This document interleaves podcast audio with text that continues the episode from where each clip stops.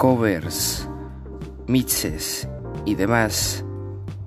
Música andina y, música variada la encuentras en JLRC Music, lo encuentras con ese nombre en YouTube y en Facebook.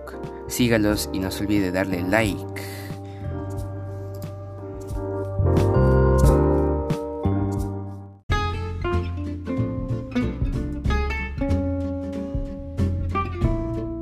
Hey, buenas a todos, bienvenidos a este su programa Retangway Project Agosto, el día de hoy, 24 de agosto del 2021. Estas son las principales portadas de los diarios de nuestra nación.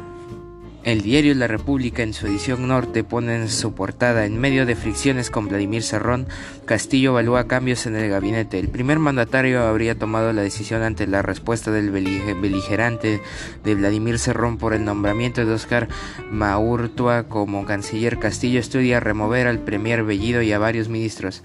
El presidente habló de la situación del gabinete con Verónica Mendoza. En tanto, el Frente Nacional por la Democracia convocó a una marcha este jueves di este jueves, día en que el Congreso recibirá a los ministros y debatirá el voto de confianza. Y hablando del Congreso, encuesta de IEP, el 61% de los peruanos desaprueba al Congreso, mientras que el 54% rechaza el desempeño de la presidenta del Legislativo María del Carmen Alba. Chiclayo está sucio, desordenado y no hay autoridad. Presidente de la Cámara de Comercio, Carlos Burgos, dijo que la limpieza pública es deficiente. Y así es, señores. Desde donde emitimos la ciudad de la amistad Chiclayo está todo un asco. Alerta en el norte, en el norte, ante nuevos casos de la variante Delta. En San Martín se registró el primer caso, mientras que en Lambayeque hay una segunda persona contagiada por esta variante. Incendio dejó más de 100 damnificados en la ciudad de Sullana. En Piura más de 12.000 mayores de 60 años no acudieron a vacunarse. En Chiclayo, la Policía Nacional de... incautan 50 kilos de droga y detienen a cuatro personas. Ministro de Energía y Minas inspeccionó relaves mineros en el río Moche. La República, edición norte. Y en su diario El Comercio, atestados vinculan al ministro de Trabajo con atentados de Sendero. Documentos. La policía incriminó a Iber Maravi, quien figuraba como no ha habido en ataques entre 1980 y 1981 en Ayacucho. En ellos participaron Arturo Morote y Edith Lagos. En salida, Pedro Castillo evalúa el cambio de Maravi y de los titulares de defensa Walter Ayala y Transportes Juan Silva. También está en duda si Guido Bellido continuará en la PCM. En la editorial, la presencia de un enemigo de la democracia en un cargo tan relevante en la estructura del Estado es sencillamente inaceptable. En la editorial. El Colegio Médico pide acelerar la inoculación de los 22.3 millones de ciudadanos faltantes. El 70% del Perú aún no recibe una dosis de la vacuna para el COVID-19. En contraste, Puno, Madre de Dios, Loreto y Ucayali registran los peores índices. En Lima Metropolitana el 32% ya está totalmente inmunizado. El 31 de agosto es el día clave. Talibanes lanzan amenazas a los Estados Unidos si no salen de, de, Afganistán. Evaluación. Aliados presionan a Joe Biden por un plazo adicional. invasiones ahogan el área natural. En lomas de Amancaes.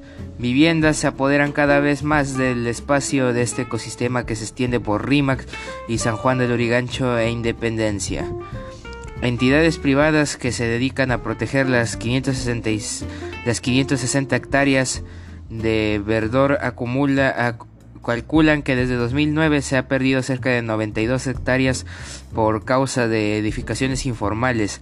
Días atrás este diario también denunció que en las lomas de Mangomarca se realizan obras clandestinas para ocupar los terrenos. Y cierre de...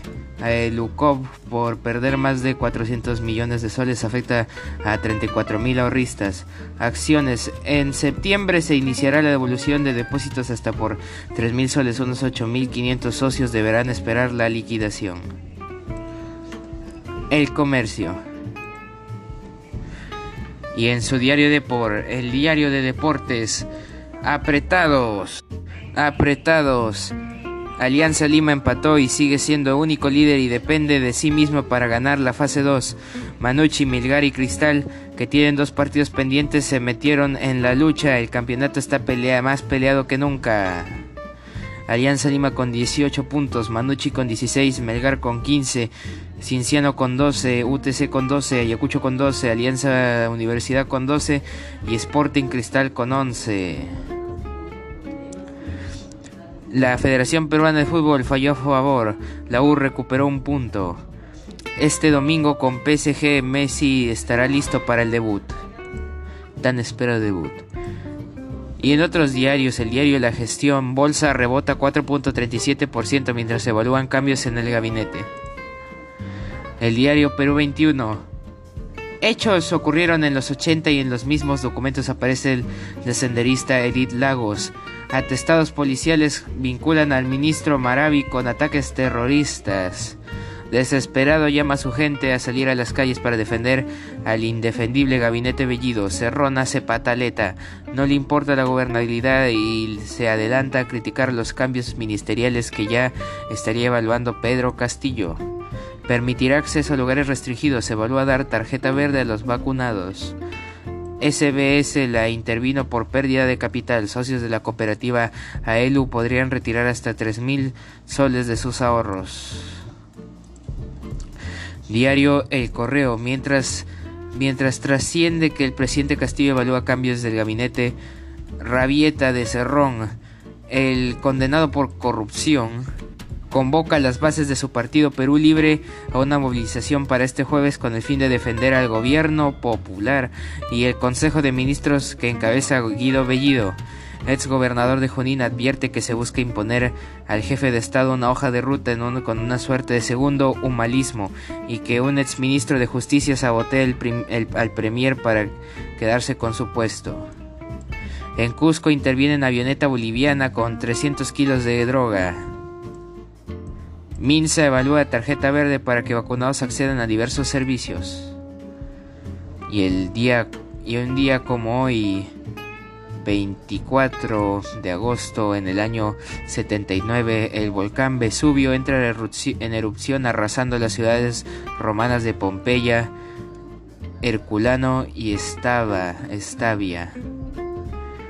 En el año 1970 en Bangkok, Tailandia, comienzan los, los Juegos Asiáticos.